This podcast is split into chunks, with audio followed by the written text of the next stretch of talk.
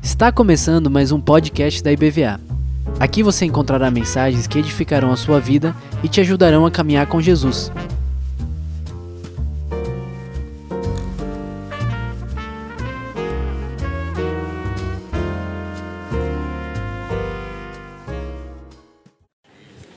Bom dia, amados irmãos, a paz do Senhor seja com todos. Paz e bem. Já ouviram assim? Já ouviram shalom? Shalom, né? Shalom quer dizer paz e prosperidade. Já ouviram somente a paz? Quem faz assim é o pessoal da quadrangular, né? E eu venho falar para vocês desse tema que é a paz. Deixo-vos a paz. É um texto que o Senhor Jesus é, fala com seus discípulos. Eu queria que a gente abrisse nele. Vamos lá em João, no capítulo 14, Evangelho de João. Você já fez isso aí para o seu irmão aí que está do seu lado? Já desejou a paz do Senhor para ele? É da nossa tradição dizer: fala aí, a paz do Senhor seja com você, meu irmão.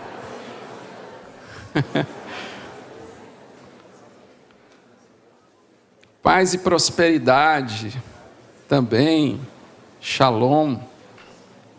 Eu ouvi uma teoria essa semana muito interessante sobre um texto bíblico é, que Jesus disse, né, não pode um, um rico, né, assim, é mais fácil um camelo passar pelo fundo da agulha do que um rico entrar no reino dos céus, né? Aí a pessoa falou, é difícil, né? Então, essa coisa de prosperidade. Aí a irmã virou para eu e disse assim: Olha, mas a gente já passou, então não tem problema nenhum, a gente pode ser próspero. então, o problema é entrar, né? Mas já que já passou, então prosperidade, tá bom? É uma dessas coisas que acontece. Vamos lá, vamos ler o texto Diz assim então a palavra do Senhor. Disse então Judas, não o Iscariotes, Senhor, verso 22, 22, 22. João 14. Eu não falei 14, não? Falei, né? Falei. 22. Disse então Judas, não Iscariotes: Senhor, mas por que te revelarás a nós e não ao mundo? Respondeu Jesus: Se alguém me ama, guardará minha palavra. Meu Pai o amará. Nós viremos a ele e faremos nele morada. Aquele que não me ama não guarda as minhas palavras. Estas palavras que vocês estão ouvindo não são minhas, são de meu Pai que me enviou. Tudo isso lhes tenho dito enquanto ainda estou com vocês. Mas o conselheiro Espírito Santo, que o Pai enviará em meu nome, lhes ensinará todas as coisas e lhes fará lembrar de tudo o que eu lhes disse. Deixo-lhes a paz. A minha paz lhes dou não a dou como o mundo a dá. Não se perturbem os seus corações, nem tenham medo. Amém?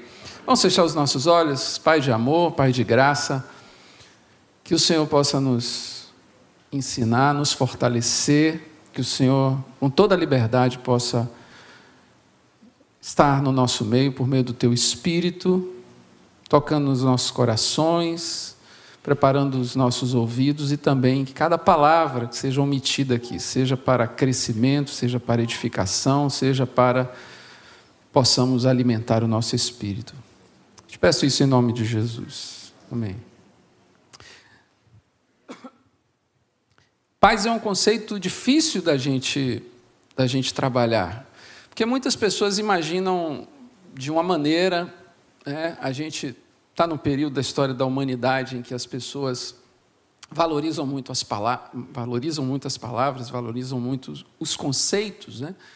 E alguns conceitos eles precisam ser trabalhados porque é, assim eles, a gente às vezes está no lugar acostumado né, de, de, ter contato com aquela palavra e se relacionar com ela de um jeito e às vezes a Bíblia quer mostrar uma outra forma da gente se relacionar com aquele termo, com aquele conceito.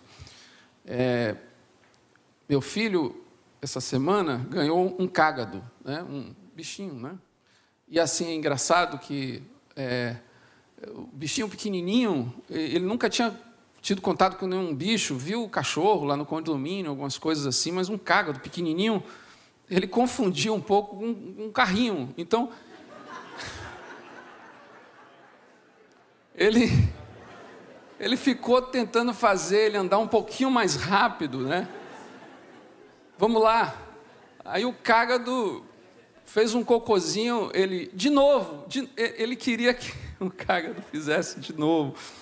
Quando a gente não está acostumado a ter um contato com um determinado tipo de conceito, a gente fica meio assim, a gente fica é, é, reproduzindo algumas coisas que a gente já aprendeu e assim eu queria então falar um pouco para vocês sobre a paz que a Bíblia nos apresenta. Que tipo de paz é essa, né? A gente já sabe que é uma paz que, que acontece apesar de, é uma paz que acontece independente muitas vezes das circunstâncias.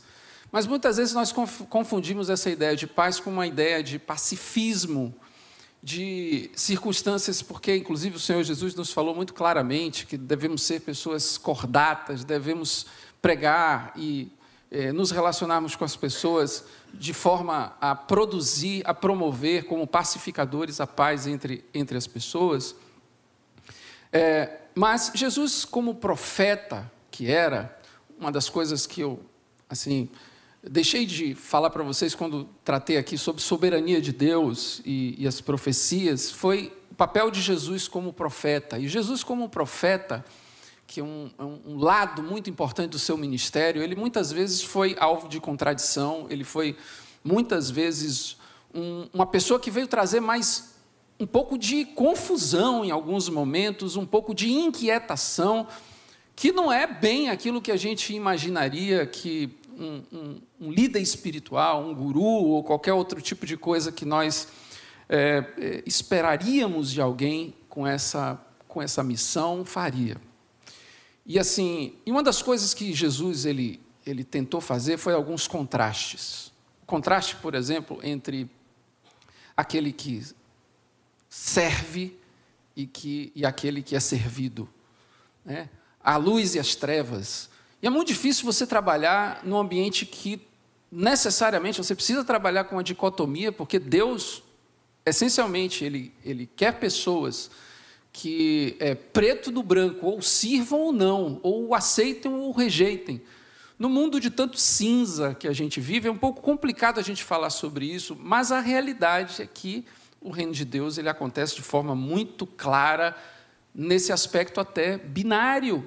Então, ou você quer ou você não quer, e isso muitas vezes traz realmente muita inquietação. Não dá para você trabalhar com a palavra tão nitidamente de posicionamento em cima do muro. Na verdade, é, tem uma coisa interessante. Eu vi uma analogia uma vez, um sujeito que estava em cima de um muro e aí é, uma assim uma imagem, né? É, ele em cima do muro e do lado os demônios, de outro lado os anjos e os anjos dizendo: venham pra, venha para cá, venha para cá, venha para cá, venha para cá. E de repente os demônios não faziam nada, não diziam nada, venha para cá também, não faziam nenhuma campanha, né? Venham para o meu lado. Não, os anjos lá, venham, venham, venham para cá, venham para cá, aqui é melhor. Aí, de repente, ele perguntou a um dos demônios lá: por que, que você necessariamente não. não por que, que você não fazem a campanha para eu ir para o lado de vocês? Ele disse: não, é que você não sabe que o muro é nosso. Enfim, então, essa, isso não cabe, na verdade, né, no posicionamento né, cristão. É muito claro isso. E nesse aspecto é que Jesus faz essa, essa diferenciação aqui. Né?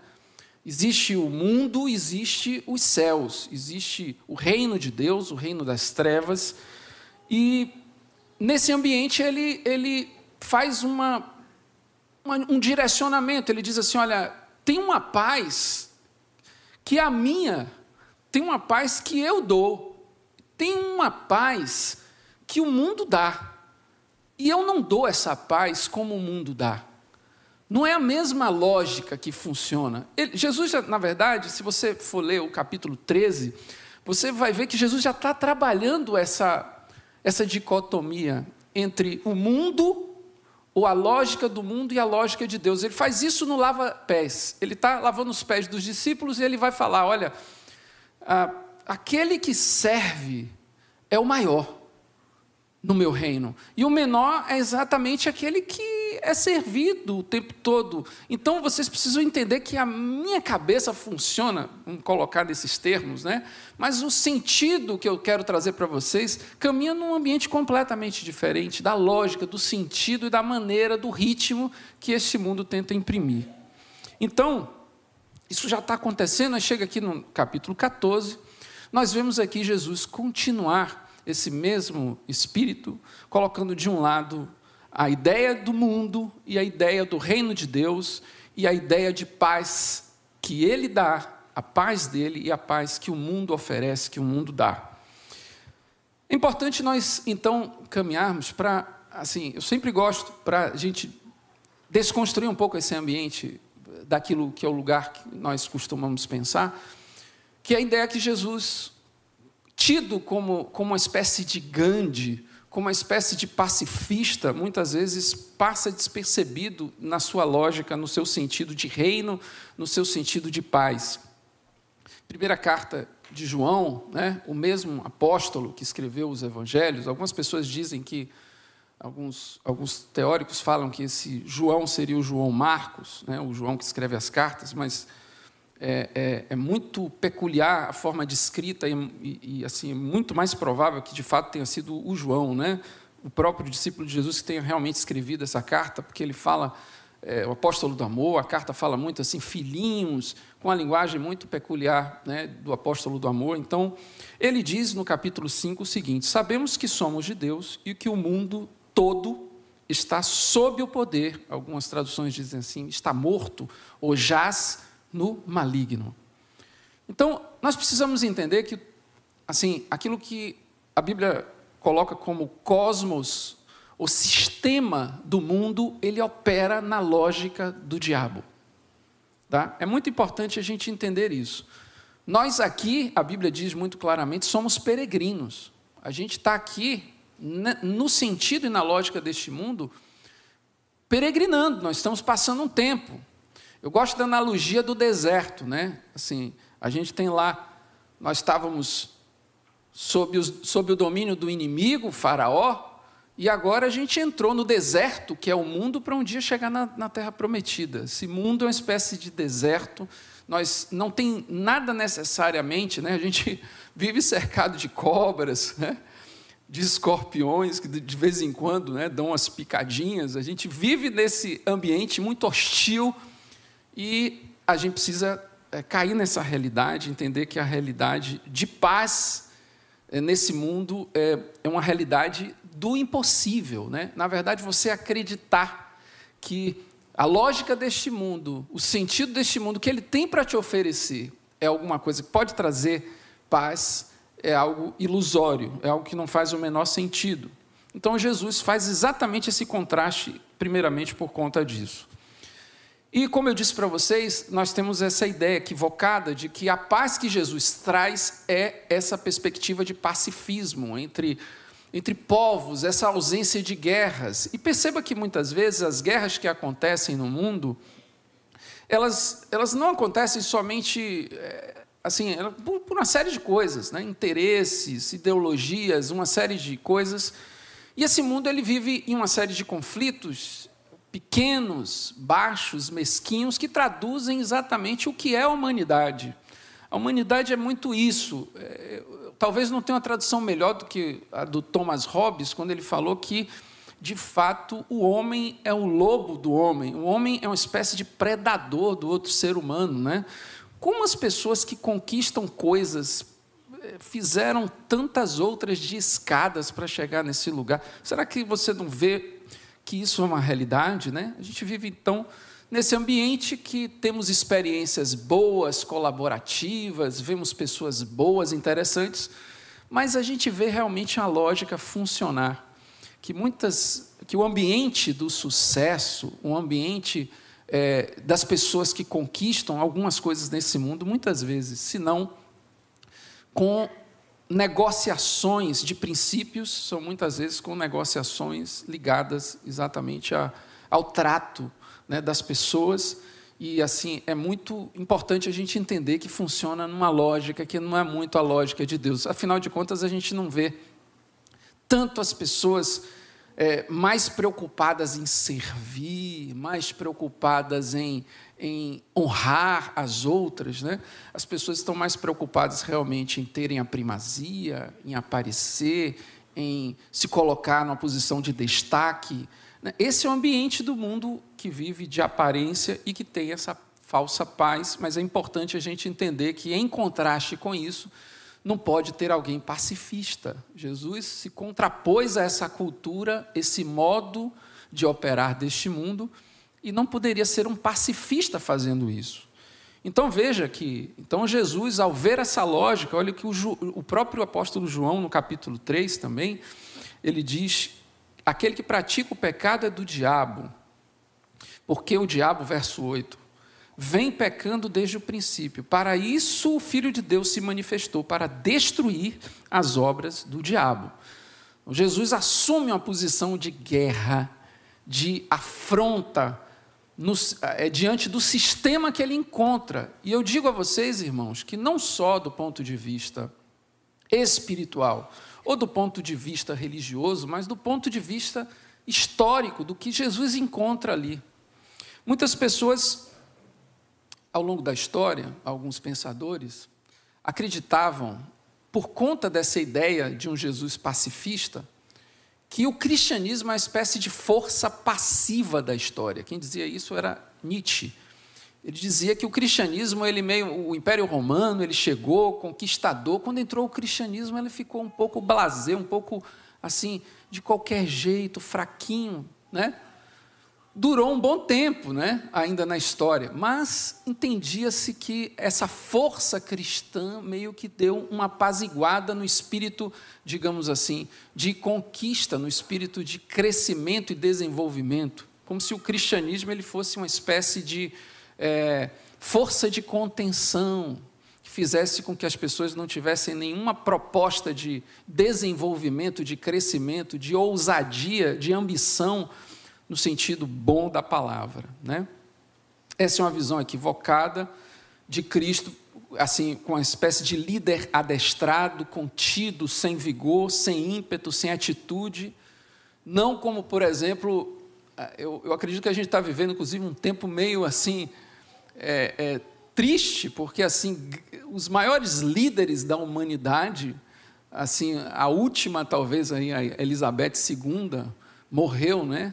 Gorbachev, é, Churchill, é, Ronald Reagan, é, o João Paulo II, são pessoas que atuavam, pessoas que agiam na história. Parece que a gente está vivendo um momento assim sem líderes, sem pessoas que, que têm essa força, essa capacidade de mobilização, de convencimento. Jesus, obviamente, não pode ser confundido com uma pessoa que não é dessa natureza, né? não é dessa força, muito pelo contrário.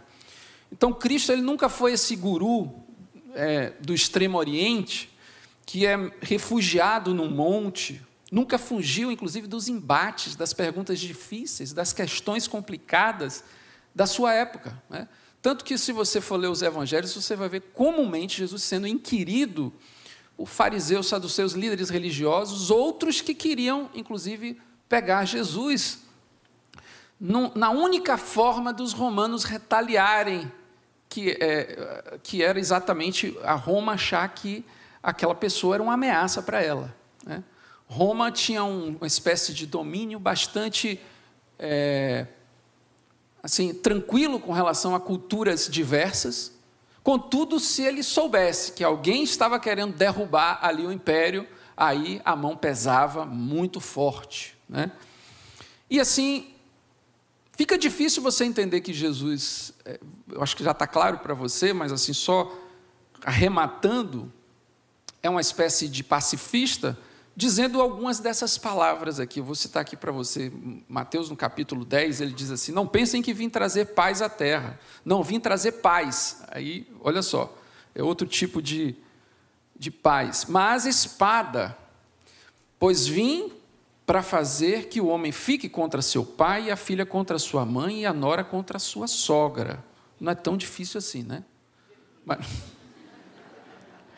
Mas vamos lá, Mateus capítulo 10, verso 36 assim: Os inimigos do homem serão os da própria família. Quem ama seu pai ou sua mãe mais do que a mim não é digno de mim.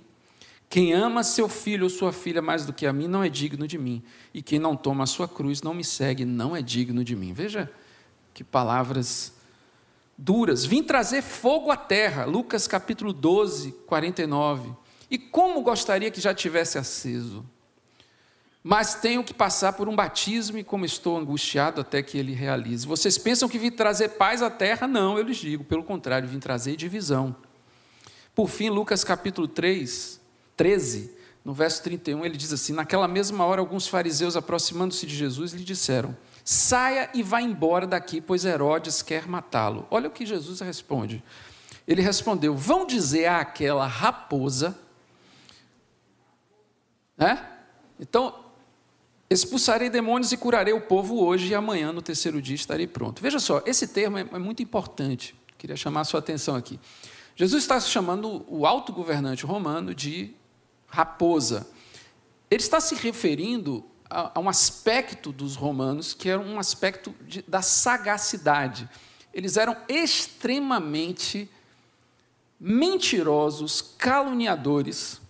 Eles faziam, você vai ver isso mais à frente, alguns dos imperadores romanos é, inventaram mentiras sobre os cristãos exatamente para matá-los. Tem um imperador, cerca do do ano 40, 45 depois de Cristo, chamado Calígula, meio louco, que ele dizia que os cristãos eram canibais. E os cristãos iam para as arenas com aquela multidão achando que estavam matando, os leões estavam matando canibais. Nero, como conhecemos muito bem, né, um dos algozes, né, um algoz principal é, através do qual Paulo foi decapitado, né, Nero pôs fogo em Roma e disse que foram os cristãos que, que tinham posto fogo em Roma. Jesus não se omitia, então, com essas mentiras, com essas, com essas coisas relacionadas, e ele diz: olha, esse pessoal aí é uma raposa. Esse é o, esse é o lado profético de Jesus, que não ignorava aquilo que acontecia no seu tempo e que erguia a voz muito nitidamente para poder fazer com que isso ficasse muito bem denunciado. Né? Então a paz de Jesus não acontece na carícia do ego humano, não está no considerar o desejo humano como uma prioridade, né, de respeito, como muitas vezes nós vemos nessa época. A paz que Jesus veio trazer não é alienação em relação à realidade, não é resultado de atitude impotente, sem ousadia frívola, e não é possível, inclusive, enxergar que Cristo declarou-se a verdade, a vida, o caminho, o Messias, o pão vivo, tudo isto como ser em suspensão, pisando nas nuvens, sem chão, sem entender que sua presença na sua época era relevante e até ameaçadora para os injustos, para os perversos, para as pessoas malignas e enganadoras, detentoras de poder de todo o tipo. Né? Então, uma coisa que interessante mais aqui, é, a gente teve também um imperador romano. Isso, o primeiro imperador romano, é, chamado é, Otávio, né, no ano 63 a.C., foi o primeiro imperador de Roma. Ele estabeleceu uma coisa chamada Pax Romana. Tá? E aqui a gente vai entrar muito especificamente na, na questão da paz, para você compreender o que Jesus quis dizer no primeiro texto que nós lemos. A Pax Romana é uma espécie de pacto entre as províncias romanas, que Roma poderia. Roma fez uma espécie de, de é, pacto com esse conglomerado de, de províncias, e era muito vantajoso, porque essas províncias, que eram países isolados, passaram, por exemplo, a poder fazer trocas comerciais, transitar por todo o império. Isso foi, inclusive, o que fez que deu possibilidade de Paulo fazer suas viagens missionárias, porque ele, como cidadão romano, poderia circular por todo, toda a Europa. E a gente tem essa, essa, essa coisa como algo muito interessante na história, e Otávio, então, é compreendido como um salvador. Veja que coisa interessante. As pessoas chamavam Otávio, né, o, o Augusto, chamado de Augusto também, porque é, era, era um salvador para o povo romano. romano. Os romanos diziam assim: Olha, eis o nosso Salvador Otávio que trouxe a nossa pax, que trouxe a nossa paz. E é dentro desse contexto, prestem bem atenção, que Jesus diz assim: A minha paz eu dou a vocês. Não dou como o mundo a dá. Por quê? Porque os romanos, eles com essa paz dentro da, da província, era uma paz aparente. Porque ai de algumas daquelas províncias que resolvessem, por exemplo, não pagar impostos a Roma. Impostos estabelecidos por Roma. Impostos pesadíssimos. Então, se, se uma daquelas províncias resolvesse dizer assim: olha, não, eu, eu vou pagar um pouco menos. E assim, então, era estabelecida essa, essa paz. Essa paz opressiva, essa paz ilusória, essa paz que era uma pseudo-tranquilidade estabelecida com base, com sustentação na opressão, com sustentação exatamente na exploração e uma série de coisas. Então veja, gente, claramente o reino de Deus, essa proposta de Jesus, era inteiramente antissistema e contracultural e subverte, né, contraria o que comumente as pessoas entendiam como paz ou como elas esperavam encontrá-la. Tá? Então, desde aquela época era assim e assim continua. Então, não pense que a paz que Jesus quer trazer é essa ausência de é, contraste entre a realidade do mundo e a nossa realidade. Não, a, a ausência de posicionamento com relação à realidade do mundo. A paz de Jesus não acontece na ausência de guerra. O Salmo 23 é interessante, que o, o Davi diz assim: ó, prepara uma mesa perante mim na presença dos meus inimigos. Lembra disso? Sabe o que é isso? É, é, tem pessoas que é, é meio estranho, né? Como é que Deus vai preparar uma presença, o Senhor que é o nosso pastor, uma, uma, uma mesa na presença dos inimigos. O que é que isso quer dizer? Na época, é, havia um pacto entre os povos de guerra, né, uma espécie de código de guerra, que se você adentrasse o terreno de uma pessoa, né, no meio de uma guerra, você está fugindo de um exército, por exemplo. Está fugindo ali, você é o remanescente de um exército que perdeu uma batalha e você está fugindo. E você entra numa uma redoma de, de uma, uma, um terreno de alguém, né? onde, onde tem uma casa. Então você entra nesse lugar e você é recebido por aquela pessoa. O exército que está lhe perseguindo não pode atacar. Olha que coisa interessante. O exército não pode atacar. Então, o que é que o que é que Davi diz? Davi disse o seguinte: olha, Davi que era um guerreiro, né, conhecia muito bem disso. Ele disse assim: olha, Deus prepara uma mesa para mim na presença dos meus inimigos. Isso é a paz de Deus. É uma mesa preparada, é um banquete na hora, desculpe a palavra, que o pau está quebrando lá, fora, que as coisas estão completamente confusas, problemáticas. Você consegue visualizar isso? Que talvez esse momento que você esteja vivendo agora, esse tempo que você separa para vir à casa de Deus, é uma espécie de refúgio. É nesse lugar que muitas vezes você encontra, né? para além da confusão da vida, do mundo, do ritmo, da lógica, do seu dia a dia, você encontra um sentido, uma lógica, um momento diferente, especial, que Deus prepara um banquete para você, bem na presença dos seus inimigos. Você sabe o que está acontecendo aí fora? A gente fica aqui ligadinho, né, pertinho ligado em Deus. Mas quanta coisa está acontecendo aí fora. E Deus nos resguarda em determinados momentos. Esta é a paz.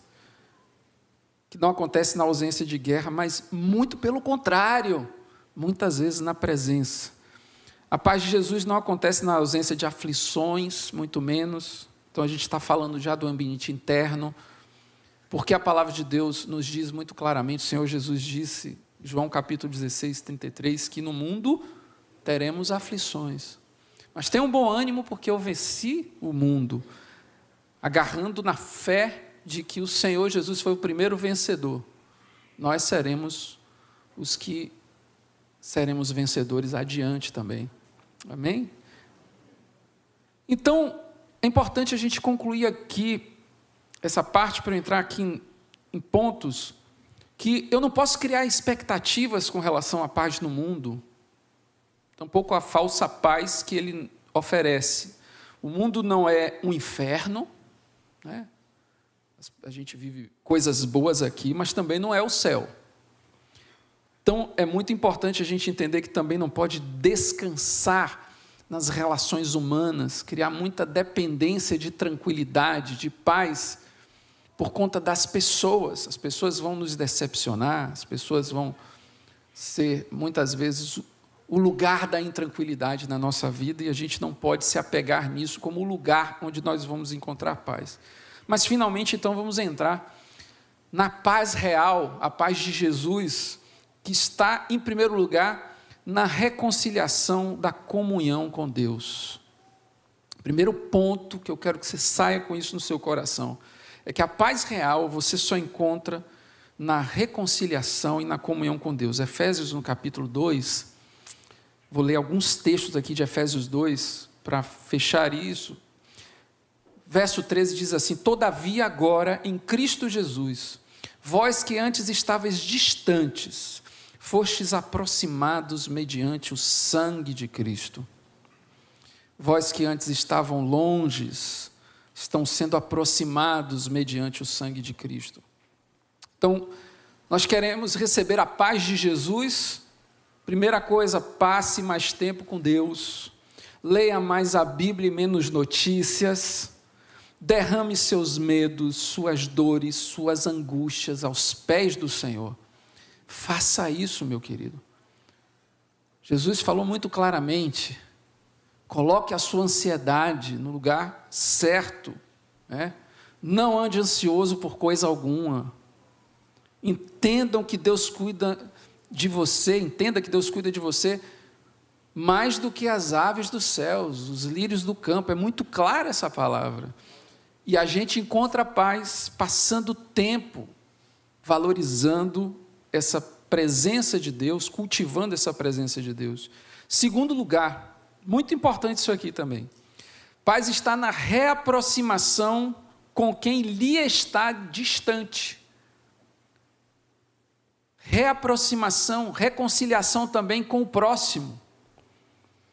Olha só, Efésios 2 diz: Porquanto Ele é nossa paz, de ambos os povos fez um só, e derrubando os muros de separação em seu próprio corpo, desfez toda a inimizade. Paulo está falando aqui da, dos gentios e judeus, que não se misturavam, ou seja, anulou a lei dos mandamentos expressa em ordenanças, para em si mesmo criar dos dois um novo ser humano, realizando assim a paz e reconciliar com Deus os dois em um corpo, por meio da cruz, pela qual ele destruiu a inimizade. Coisa linda. Então, a gente quer receber paz de Jesus, perdoe, amenize Seja benigno. Sabe o que é benigno? A palavra de Deus diz que a benignidade de Deus dura para sempre. Benigno é pensar sempre o bem, é ter expectativas boas. O nosso Deus que em todas as manhãs faz a sua misericórdia se renovar. É porque é benigno. Todo dia ele pensa, ó, mais uma chance para você. Eu sei que você pisou na bola ontem, mas hoje está aí, outro dia para você. É dessa forma que a gente tem que tratar os outros. Amém, gente? Benignidade, paciência, tolerância com os erros dos outros, principalmente quando os erros acontecem com você. Dialogue, ouça, conviva com o contraditório, aceitando diferentes opiniões. Filipenses capítulo 2, verso 3 diz: Nada façam por ambição egoísta ou por vaidade, mas humildemente considerem os outros superiores a si mesmos cada um cuide não somente dos seus interesses, como Roma fazia, né? Mas também dos interesses dos outros, como cristãos fazem. Por último, paz está na justa sensação de pertencimento. Você precisa entender que você faz parte de algo muito importante, meu irmão. Efésios capítulo 2, continuando aqui no verso 17, diz: Ele veio e anunciou paz a vocês que estavam longe e paz aos que estavam perto. Olha só, aos longe e aos de perto, pois por meio dele, tanto nós como vocês temos acesso ao Pai por um só Espírito. Portanto, vocês já não são estrangeiros, nem forasteiros, mas concidadãos dos santos e membros da família de Deus. Aleluia. Quer receber a paz de Jesus? Acredite que você não está sozinho. Acredite que sua dificuldade não pode ser a pior do mundo e que pode até ser motivo de aprendizado para ajudar alguém. Olha o que diz a primeira carta de Pedro, no capítulo 5, verso 6. Portanto, humilhem-se debaixo da poderosa mão de Deus, para que ele os exalte no, de... no tempo devido. Lancem sobre ele toda a sua ansiedade, porque ele tem cuidado de vocês. Sejam sóbrios e vigiem. O diabo, o inimigo de vocês, anda ao redor como um leão, rugindo e procurando a quem possa devorar. Preste atenção, espe especialmente nesse versículo. Resistam-lhe, ou seja, resista ao diabo, permanecendo firmes na fé, sabendo que os irmãos de vocês, que os irmãos que vocês têm em todo o mundo, estão passando pelos mesmos sofrimentos. Você não está sozinho, meu irmão. O seu problema pode ser muito grande mas se você olhar para o lado, tem alguém com um problema pior do que o seu. Muitas vezes a gente até passa de uma forma diferente por esse pro problema, se solidarizando. Sabe, você vai ler o livro todo de Jó, aquela saga de Jó ali, naqueles mais de 40 capítulos, e chega no finalzinho você vai perceber que Jó, ele exatamente tem a sua situação revertida quando ele passa a orar pelos seus amigos. Diz a palavra de Deus que Deus mudou a sorte de Jó enquanto ele orava pelos seus amigos. Você quer ter paz? A paz de Jesus? Faz isso. Inverte a oração. Pare de colocar você no centro. Começa a ver quem está do seu lado. Aprende a interceder. Aprende a sentir no, no seu coração, nas suas entranhas o amor fraternal. E aí você vai encontrar essa paz. Viva então intensamente a vida cristã e a comunhão com seus irmãos. Assim você vai encontrar a paz de Jesus. Amém? Vamos ficar de pé? Aleluia. Aleluia. Obrigado, Senhor, porque tudo o que o Senhor nos, nos oferece é verdadeiro, é sincero. O que o mundo oferece é ilusório, mentiroso, sagaz, cheio de voltas para nos enredar, mas o Senhor nos puxa com laços de amor. Que coisa maravilhosa é saber que, que esse amor insistente, que quer nos trazer a paz, verdadeira, Ele se faz presente, Ele não falta, e não estamos sozinhos. Obrigado, Senhor, por participar dessa igreja IBVA. Obrigado. Obrigado porque eu não me sinto sozinho aqui. Obrigado porque eu tenho com quem contar. Isso me traz muita paz. Saber que eu tenho com quem contar. Meus amigos, meus pastores também, meus companheiros de ministério. Muito obrigado, Senhor isso traz muita paz ao meu coração, muita alegria. Obrigado, Senhor, porque eu tenho o Senhor, minha maior herança. Me ajuda, Senhor, a aproveitar melhor o Senhor, essa dádiva, na oração, na leitura da palavra, no cultivo. Me ajuda, Senhor. Eu sou muito insensato em desperdiçar o meu tempo. E eu te peço em nome de Jesus, perdoa-me, Senhor, e me faz, Senhor, apegado a Ti, Senhor completamente apegado, completamente apaixonado e dependente do Senhor. Ó oh, Senhor, nos faz, Senhor, perdoar, nos faz aproximar aquele que está distante, nos faz amenizar, nos faz sermos benignos. Ó oh, Deus, em nome de Jesus, que isso nunca se aparte do nosso coração.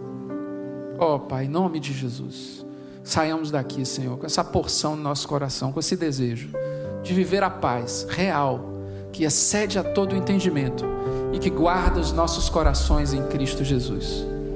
Em nome do Senhor é que nós te pedimos isso. Amém.